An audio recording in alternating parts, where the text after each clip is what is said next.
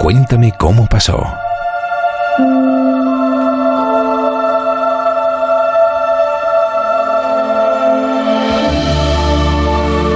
Hace unos días nos enteramos que un grupo de ingenieros muy jóvenes se alzaba con el premio de Student Aerospace Challenger de la Agencia Espacial Europea, de la ESA. Bueno, pues estos cerebritos de la aeronáutica presentaron un vehículo muy especial que podría competir, atentos, con los creados por Jet Bezos de Amazon, sí, y Richard Branson de Virgin. Y para contarnos todos los detalles de cómo se les ocurrió esta idea, nos acompaña Paula Gutiérrez Cascales, que es la única mujer del grupo, y también Joel Tomás. Son cuatro, pero tenemos a dos. Buenas noches, chicos. Hola, buenas noches. Hola, ¿qué tal? Encantada de recibiros. Bueno, nosotros estamos expectantes aquí en La Rosa de los Vientos, en Onda Cero, porque nos encanta estar al tanto de todo lo que va surgiendo nuevo. Y como últimamente la tecnología va tan rápido, pues que encima eh, haya chicos tan estupendos y tan jóvenes como vosotros que hayan diseñado esto, pues queremos que nos contéis todos los detalles. Así que eh, los dos lleváis el mismo tiempo estudiando en el Imperial College de Londres. Sí, los dos estamos en la misma clase. Es decir, antes no nos conocíamos, bueno, los cuatro estamos en la misma clase, no nos conocíamos, los cuatro estudiamos en diferentes colegios en España y luego empezamos la carrera en Imperial College en Londres y acabamos de acabar ahora nuestro segundo año. Ajá. Joel, eh, lo, ¿tú al igual que Paula tenéis eh, intención de hacer alguna especialidad? Eh, sí, en la carrera, eh, este año, en tercer año, puedes especializarte o seguir por la parte general de aeronáutica o especializarte en la parte del espacio, que eso es lo que yo he elegido.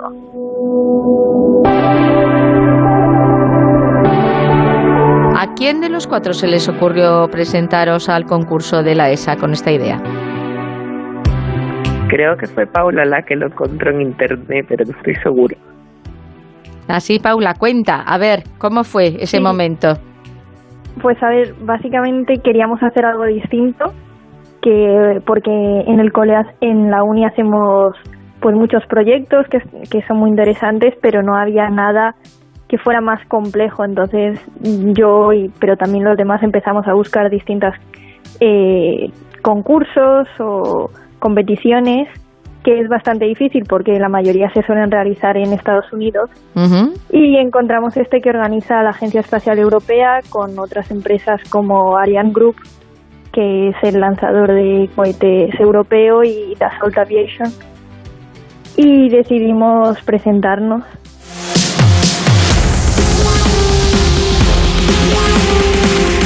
Contadnos un poco cómo diseñasteis y por qué sería eh, mejor cuando hicisteis ese proyecto de idea? Me imagino que lo presentaríais primero en vuestra universidad, en el college, ¿no? Sí, básicamente necesitábamos un supervisor de la universidad, entonces se lo propusimos al jefe del departamento y obviamente ellos nos querían ayudar con todo, lo único que nos dijeron es que esto suele ser proyectos bastante más avanzados, puesto que todavía no hemos dado la mayor parte del contenido para realizar un avión entero, mm. y menos un avión que sube hasta el espacio que tiene que es muchísimo más complejo.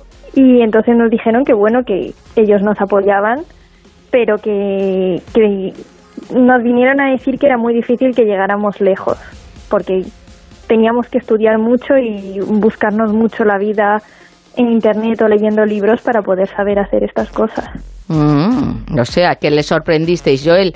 Entonces, eh, ¿os documentasteis, os formasteis? ¿Cómo, cómo fue? Porque eh, para la hora de diseñar este vehículo, eh, no sé si se puede llamar espacial o aeroespacial, que al final esté compitiendo con los vehículos de Bezos y, Branson? pues bueno, nosotros eh, nos decidimos en la competición. Había como varias cosas en las que enfocarse. Nosotros decidimos enfocarnos en la aerodinámica de un vehículo suborbital que es lo que hemos hecho. Eh, entonces como al principio nos costó un poco arrancar y encontrar una idea porque como mm, eh, éramos bastante jóvenes, estábamos en segundo, eh, pensamos que al final, eh, si hacíamos algo convencional, siempre iba a haber alguien que lo podía hacer mejor, que había estudiado más, alguien de máster o doctorado. Entonces quisimos ir por un camino alternativo, que es una idea así muy innovadora, pero a la vez un poco loca.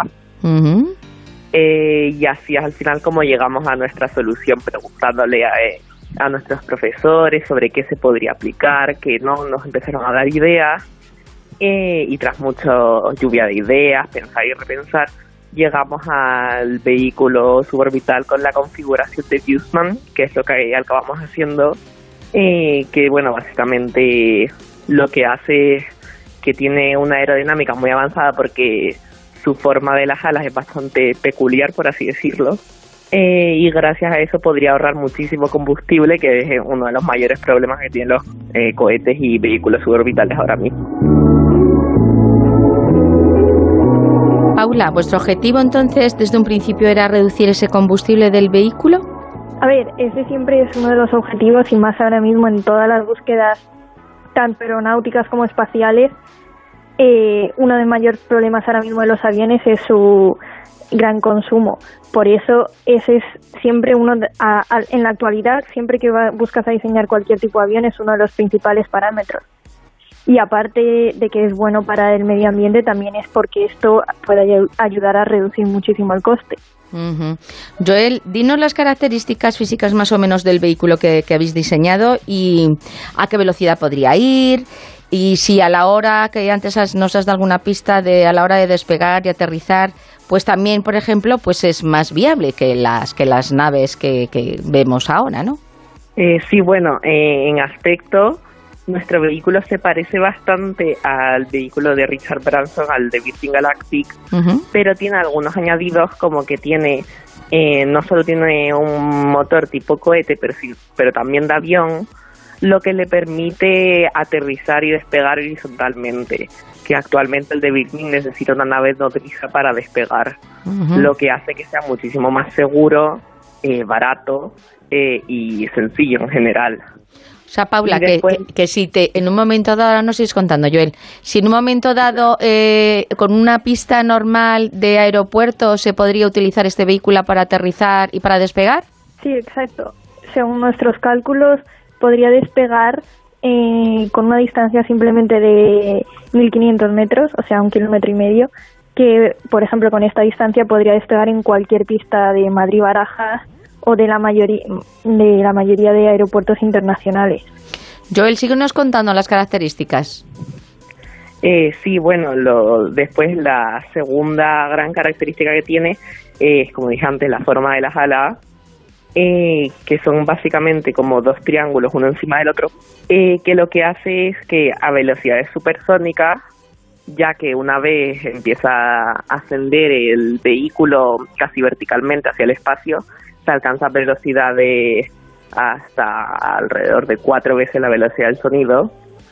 Eh, y es en ese régimen en el que esa forma de las alas permite eh, anular las ondas sónicas que se crean eh, y así reduce muchísimo, muchísimo la resistencia con el aire y por lo tanto el combustible.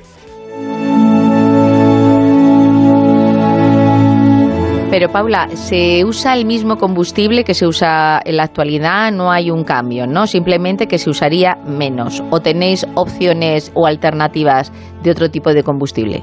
Vale. Para reducir el combustible básicamente hay dos maneras. Una es cambiar el sistema, el tipo de combustible, o otra que es mejorar la aerodinámica, que es por ejemplo lo que pasa en los coches de Fórmula 1, que el sector aerodinámico es muy importante ya que los motores prácticamente han llegado a su límite. Entonces nosotros nuestra base en un principio fue mejorar la aerodinámica. Por ejemplo, eh, no sé si conocéis el vehículo que se llama Space Shuttle, que está diseñado por la NASA para ir al espacio, para subir a los astronautas a la Estación Internacional Espacial. Pues nosotros hemos conseguido reducir la resistencia con el aire, hemos conseguido disminuirla por más de dos con respecto al vehículo de la NASA. Entonces esto supone una mm, muy grande bajada del combustible necesario. Sin embargo, nosotros nuestro proyecto ahora mismo lo hemos hecho con combustible tradicional que utilizan los aviones. Pero obviamente un, un caso de que se podría seguir desarrollando es intentar introducir nuevos métodos de combustible como por ejemplo hidrógeno o eléctricos, que es lo que se está ahora mismo investigando en la industria aeronáutica.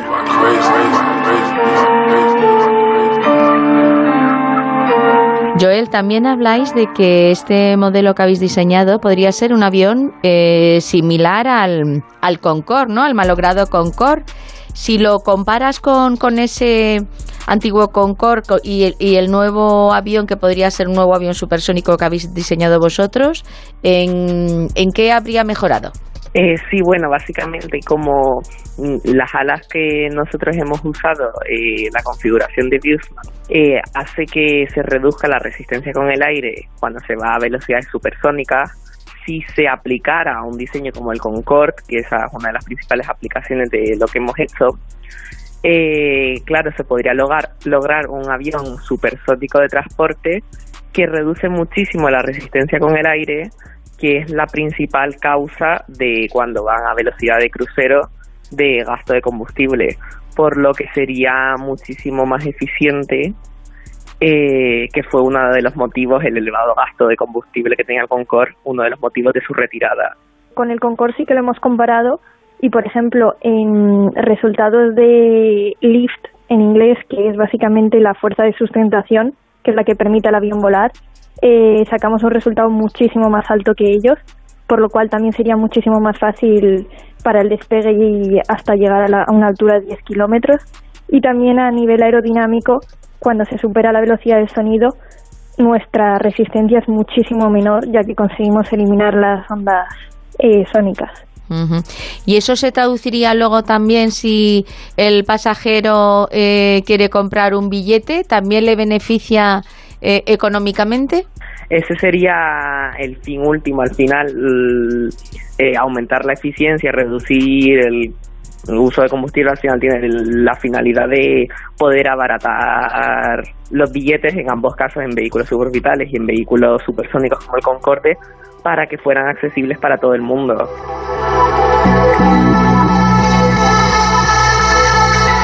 ¿Existe alguna otra funcionalidad que le podríais dar al, al, proyecto que habéis diseñado, aparte de sustituir al Concorde o ser un vehículo similar, pero mucho más práctico, ¿no? Efectos prácticos de ahorrar, eh, como el de Bezos o el de Branson. Sí, es decir, aparte del Concorde, que es para pasajeros, también se puede utilizar para cualquier tipo de vehículo supersónico, tanto para jets como para militares o cualquier vehículo supersónico.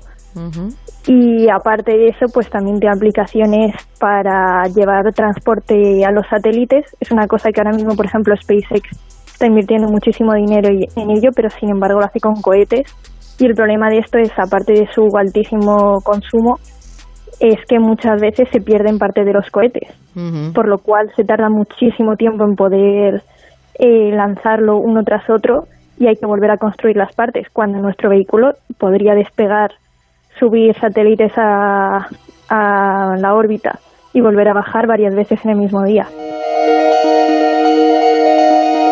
Y a la hora también, en un momento dado, de, trasladar astronautas o, o incluso, eh, no sé, turistas espaciales, también podría ser, ¿no? ¿Cuántos eh, posibles turistas espaciales o astronautas podría albergar vuestro vehículo? Eh, actualmente que entre 6 y 8 sería la capacidad que tendría más dos pilotos. Uh -huh. Y eh, con el cálculo, me imagino que habéis hecho también un promedio, Paula. ¿Cuánto podría costar el pasaje el, eh, con vuestro vehículo a diferencia de, de los de Bezos y, y, Branson?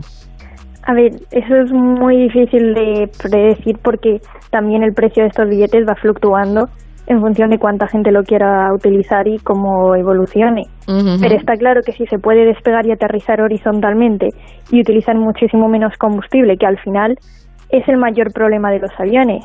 El Concorde, pese a su accidente, el mayor problema que tenía era su precio ya que utilizaba muchísimo combustible. Si al final re consigue reducir eso, el precio puede bajar muchísimo.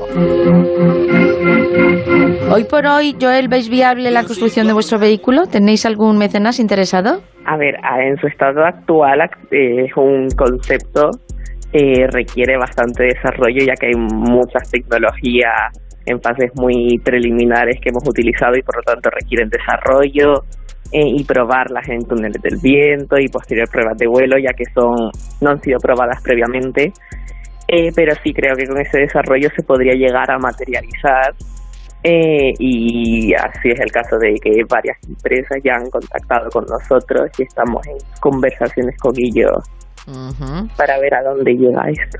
Bueno, bueno, Paula, ¿entonces seguís trabajando en este vehículo o estáis con, con otro proyecto también?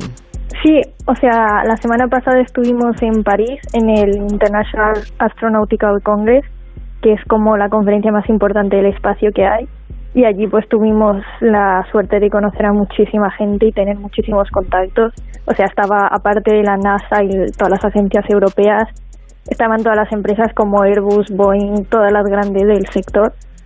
Y ya que hicimos la presentación de nuestro vehículo allí, pues hemos tenido la suerte de que tenemos varias empresas que están en contacto con nosotros, por lo cual de momento vamos a seguir con este proyecto. Me alegro muchísimo. Muchísimas gracias, Paula, Joel, por compartir vuestro logro con nosotros y dar la enhorabuena también a vuestros dos compañeros que no nos han acompañado hoy, ¿vale? De nuestra parte. Sí, claro, muchísimas gracias a ti por, poder tener esta conversación. Bueno, y ojalá, queridos oyentes, podamos ver vuestro vehículo, el de Paula, Joel y los dos compis ingenieros, pues que lo tengamos lo más cerca posible en funcionamiento y sea todo un éxito.